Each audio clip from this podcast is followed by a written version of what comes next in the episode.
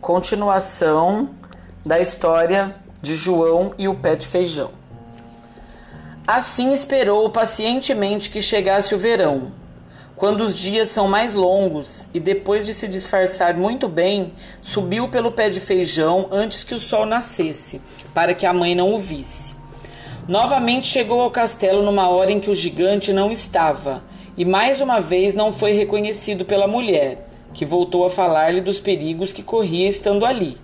Só que dessa vez foi muito mais difícil convencê-la a recolher um estranho em seu castelo, pois o gigante, depois do último roubo, estava com um humor insuportável e cada dia se tornava mais malvado. João, porém, sabia que a mulher era muito bondosa e continuou insistindo até que conseguiu convencê-la. Foi então acolhido e de novo lhe foi servida uma refeição deliciosa. Mas nesse dia o gigante chegou tão repentinamente que a mulher só teve tempo de colocar João dentro de um caldeirão antes que o marido entrasse na cozinha gritando: Mulher, sinto o cheiro de carne humana! Um, dois e três, diga-me de uma vez, onde está o abelhudo? Vou comê-lo com ossos e tudo. E estava tão furioso desconfiado que começou a procurar por todos os cantos, sem nem ouvir a esposa chamando-o para jantar. Procurou, procurou e procurou, até que finalmente chegou bem perto do caldeirão onde João estava escondido.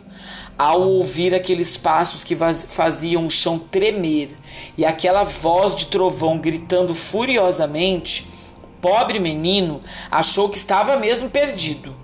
Por sorte, entretanto, o gigante sentiu uma fome repentina e ficou com preguiça de levantar a tampa do caldeirão.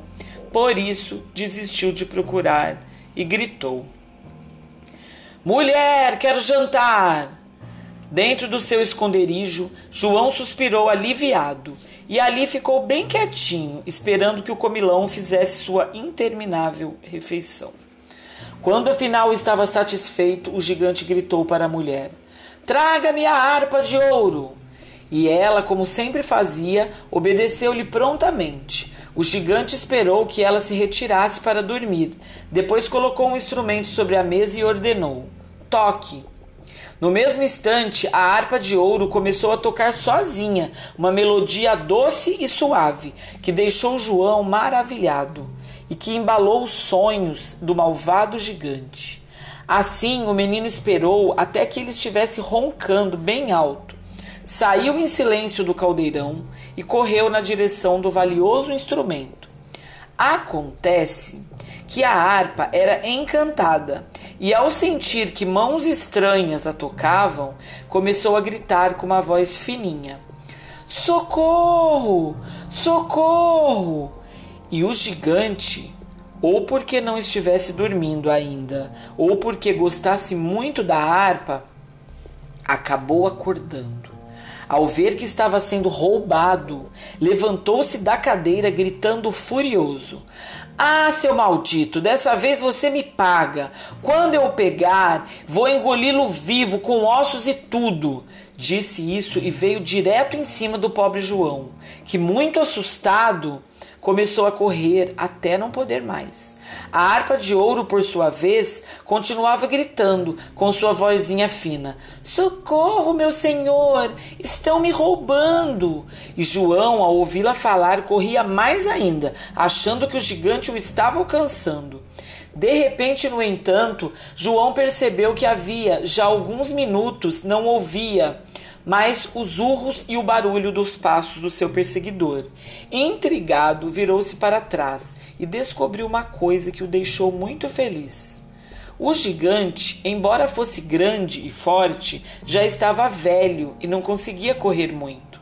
Mesmo assim, ainda havia um longo caminho para chegar ao pé de feijão, e por isso o menino agarrou de novo a harpa, que não parava de gritar por socorro, e continuou a correr.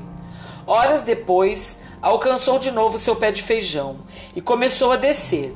Quando estava já no meio da haste da imensa planta, porém, João olhou para cima e viu que o gigante, por ser muito pesado, descia numa rapidez incrível.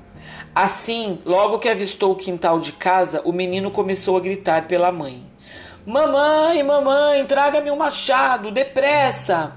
Quando João pôs os pés no chão, a mãe já se preparava para dar os primeiros golpes na planta. Mas a viúva, ao olhar para cima e ver o tamanho do gigante, ficou paralisada de medo.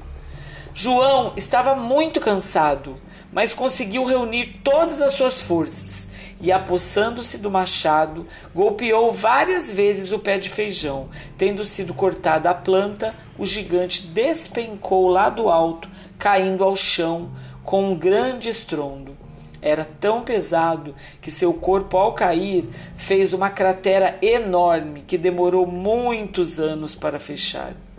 Livre do perigo que o ameaçava, João abraçou a mãe alegremente e desde aquele dia os dois passaram a viver tranquilos.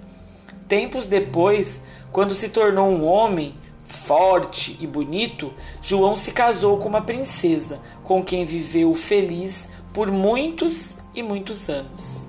Quanto ao pé de feijão, depois de cortado, secou completamente e, como não havia mais sementes, nunca mais nasceu outro igual.